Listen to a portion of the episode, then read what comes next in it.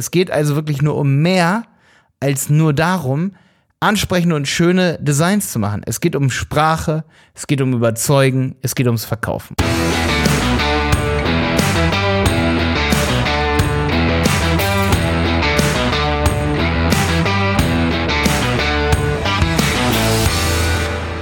Schön, dass du wieder dabei bist bei dieser Podcast-Folge. Heute geht es um den Webdesigner. Was macht eigentlich ein Webdesigner und welche Ansprüche haben Unternehmen oft an dich als Webdesigner? Vielleicht möchtest du Webdesigner werden, kommst gerade aus der Schule, möchtest eine Ausbildung machen oder doch ein Studium. Da sage ich heute einige Sachen zu. Aber ich sage auch dazu, was, was ein Webdesigner eigentlich für Tools benutzen sollte, worin du Profi werden musst, damit du da mehr Chancen auf Jobs hast und wie es in der Online-Marketing-Branche aussieht. Wir zum Beispiel als die Berater Online-Marketing, wir brauchen immer wieder Webdesigner. Wie du dich also bei uns noch besser bewerben kannst als Webdesigner, was du für Vorkenntnisse haben solltest, das erkläre ich jetzt.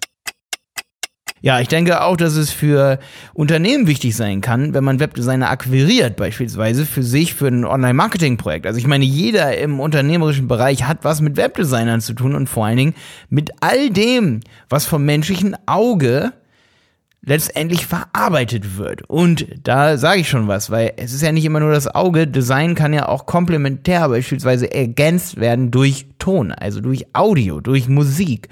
Und da muss man sich eben auch, und da sind wir jetzt schon bei Interdisziplinarität, wenn du zum Beispiel Webdesigner bist und DJ, dann ist das ziemlich geil, weil dann weißt du, dass du beispielsweise dein Design mit akustischen Signalen unterstützen kannst. Und da sind wir wieder bei so Sachen, womit sollte man sich womit sollte man sich auskennen? Ich meine, je mehr, desto besser, ja.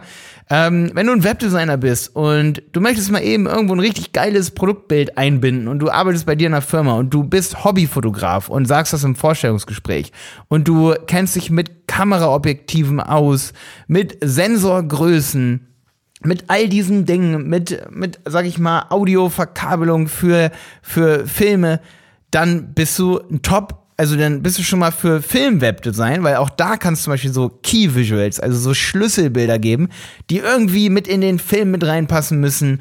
Und ähm, da ist es auf jeden Fall vom Vorteil, wenn du dich zum Beispiel auch mit Ton auskennst. Ja, und auch mit Fotografie und mit einem Fotoapparat, wie der aufgebaut ist.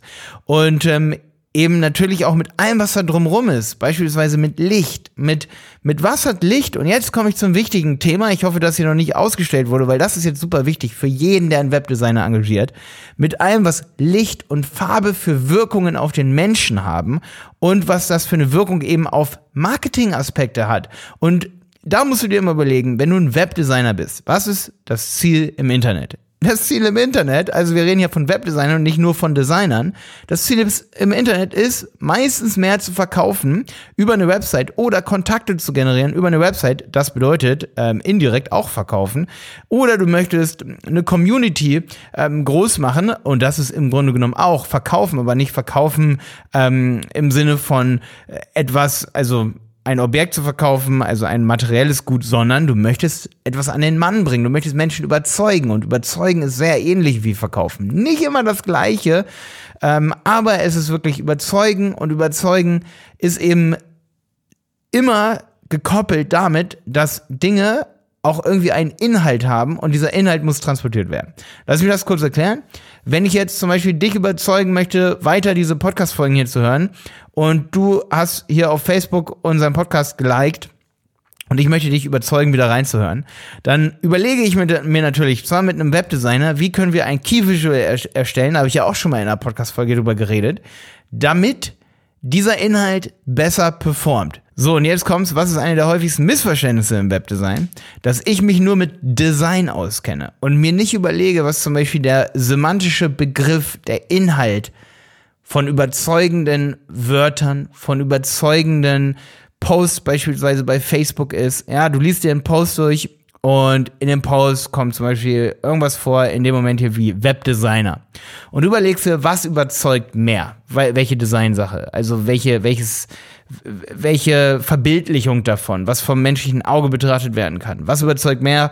Einfach ein Bild, wo Webdesign draufsteht oder ein Webdesigner, der verzweifelt vom Schreibtisch sitzt. Das ist jetzt ein bisschen, das ist äh, sehr abstrahiert, einfach, dass ich ein Beispiel an der Stelle habe. Aber Ziemlich genau so ist es. Und du, wenn du ein guter Webdesigner bist, dann kommst du, wenn du diesen Post durchliest, auf noch mehr Ideen, bist also sehr kreativ, ähm, was, sage ich mal, die Verbildlichung des Inhalts angeht. Es geht also wirklich nur um mehr als nur darum, ansprechende und schöne Designs zu machen. Es geht um Sprache, es geht um Überzeugen, es geht ums Verkaufen. Und da sind wir wieder um Interdisziplinar bei Interdisziplinarität. Ähm, auch wenn du ein Designer bist und du designst Kleidung, dann möchtest du mit der Kleidung überzeugen und da musst du überlegen, wie geht das? Da musst du dich, sag ich mal, mit viel mehr Dingen auskennen. Aber ich möchte jetzt gar nicht so abschweifen in andere Branchen.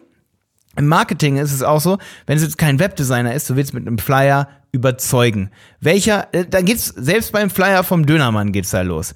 Was überzeugt mehr? Ein leckeres Bild vom Döner oder ein hingeplumptes Bild vom Döner auf schwarzem Hintergrund? Das ist so, ihr kennt diesen klassischen Dönerflyer, oder? Ja, das sind dann Designer, die das machen. Designer, die aber interdisziplinär, sorry, ich will gar nicht auf Designer hier irgendwie rumreiten oder so, aber ich hoffe, du weißt, was ich meine. Also ein Designer, der sich mit mehr als nur eben der Farbe, wie man sie einstellt und das, was ihm selber gefällt. Das ist auch immer so wichtig. Was gefällt dir selber als Designer? Wenn du Dinge umsetzt, die dir selber gefallen und du möchtest, dass das dann anderen gefällt und damit eine Zielgruppe aufbauen, dann bist du Künstler. Dann bist du kein Webdesigner. Als Designer setzt du Dinge außer Realität, irgendwelche, ne, was ich eben schon gesagt habe, ein Post ist zum Beispiel eine Sache außer Realität, die musst du umsetzen, visuell. Ja, also Sprache ins Visuelle, Inhalte ins Visuelle. Sprache hat ja immer einen Inhalt, das ins Visuelle umsetzen. Da hast du bestimmte Tools, das ist zum Beispiel Photoshop, Canva, InDesign. Mit InDesign kann man zum Beispiel, ähm, es gibt zum Beispiel viele Designer, die bauen ein Website-Template, ein Flyer im Photoshop. So, und da ist dann super wichtig, dass du interdisziplinär bist und sagst, ey, ich bin Profi im Photoshop, ich bin Profi im InDesign, ich bin Profi im Canva, ich bin Profi oder ähm, ja, ich bin Profi im Illustrator.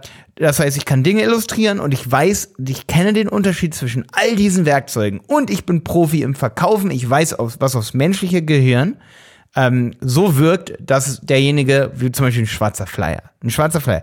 Ist, ist schwarz eine angenehme Farbe? Schwarz ist ja auch sehr alle Farben ähm, ja übereinander, ne, im additiven äh, Farbmodell, glaube ich, ne? Genau, also alle übereinander ist ist das irgendwie das ist ziemlich viel fürs Gehirn, oder? Das ist ziemlich überfordernd im Grunde genommen. Auch so rot beispielsweise. Ich ärgere mich ja bis heute, dass wir ein rotes Logo haben. Warum? Weil ich eben kein Webdesigner bin.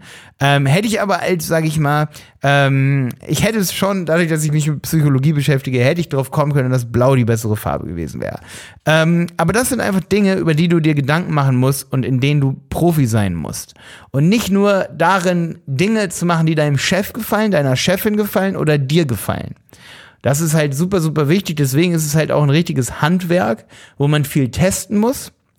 Und wenn du da zu einem Bewerbungsgespräch halt gehst, wie zum Beispiel zu uns kommst, ähm, zu die Berater Online Marketing, kurz Werbung an der Stelle hier, dann ist es super wichtig, dass du, wenn du ein Webdesigner bist, so, ja, ich brauche übrigens nicht sieben Stunden, um eine, Schrift, äh, eine, eine Schriftart auszuwählen, weil das bringt dem Unternehmen, ähm, wenn es jetzt wirklich um Flyer geht, nicht so viel Mehrwert. Ähm, ich teste das halt gerne, äh, wo die Kunden, also ich zeige den Kunden einfach drei Schriftarten und da, wo die meisten sagen, das gefällt mir, das nehme ich dann und ich überlege da nicht mehrere Stunden nach. Hatten wir nämlich auch schon, wir hatten auch schon Webdesigner, die da wirklich sehr viel Zeit rein investieren, dass das alles akribisch genau durchgeplant ist.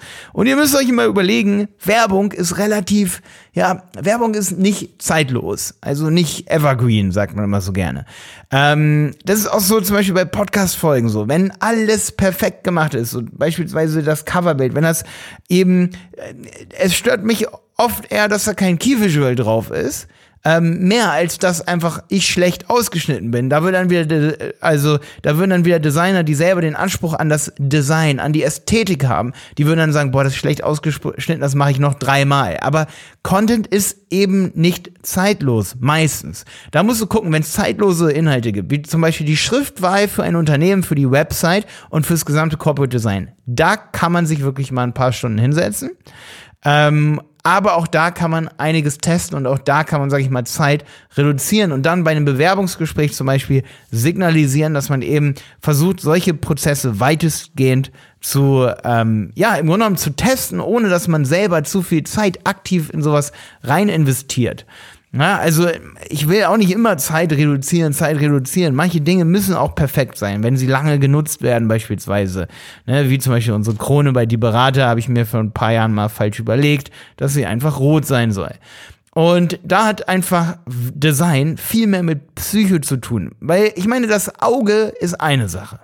Aber das Gehirn, das das Gesehene verarbeitet, ist deutlich wichtiger als nur das Auge. Und das ist es eben, worum es im Webdesign geht, dass man eben genau weiß, womit kann ich die Dinge schnell umsetzen. Da sind wir wieder beim Stichwort Tools, dass du mehr als nur ein Tool kennst und mehr als nur in einem Tool Profi bist und auch unbedingt Dinge kannst, wie beispielsweise ähm, oder auch mal, sag ich mal, wenn, wenn du das jetzt gerade in deiner Agentur nicht machst, zum Beispiel eine Website aufbauen, dann da gibt's dann die Webdesigner oder die Leute, das Mindset, die sagen dann so, ja, das mache ich nicht, das kann ich nicht, das will ich nicht. So, aber es ist unglaublich viel wert, wenn du CSS hoch und runter alles ausprobiert hast und am Ende, wenn du wirklich ein Manager im Design werden willst und nicht nur ein Abarbeiter beispielsweise, dann ist es wichtig, dass du CSS kannst und wenigstens weiß, was macht CSS, was kann das alles, was sind die Möglichkeiten von CSS. Ob du da Dinge nachgucken musst, das ist nicht so wichtig. Das muss ich auch. Aber dass du weißt, was du für Möglichkeiten hast mit CSS Transitions und ob sowas im CSS gebaut werden kann und umgesetzt werden kann, was du da im Photoshop fälschlicherweise gemacht hast, obwohl es mit Illustrator gemacht wird oder mit InDesign, das musst du entscheiden können. Und dafür ist Interdisziplinarität unglaublich wichtig. Und was auf jeden Fall aussterben wird, ist ein Job, in dem du nur Photoshop bedienst. Nur Adobe Lightroom bedienst, womit man sich auch auskennen sollte. Ähm, und so Jobs, wo du sagst so, boah, ich bin super gerne im InDesign und so. Mensch, man muss auch YouTube-Videos hochladen können. Man muss auch Facebook-Posts publishen können. Und das ist einfach super wichtig. Das ist die Interdisziplinarität im Webdesign. Ich hoffe, dass ich dir helfen konnte, was alles so im Webdesign-Job drinstecken kann, was nicht auf den ersten Blick ersichtlich ist. Ich freue mich, dass du wieder dabei warst. Ich hoffe, es war nicht zu lang, nur über einen Job hier. Bis dann, dein Malte.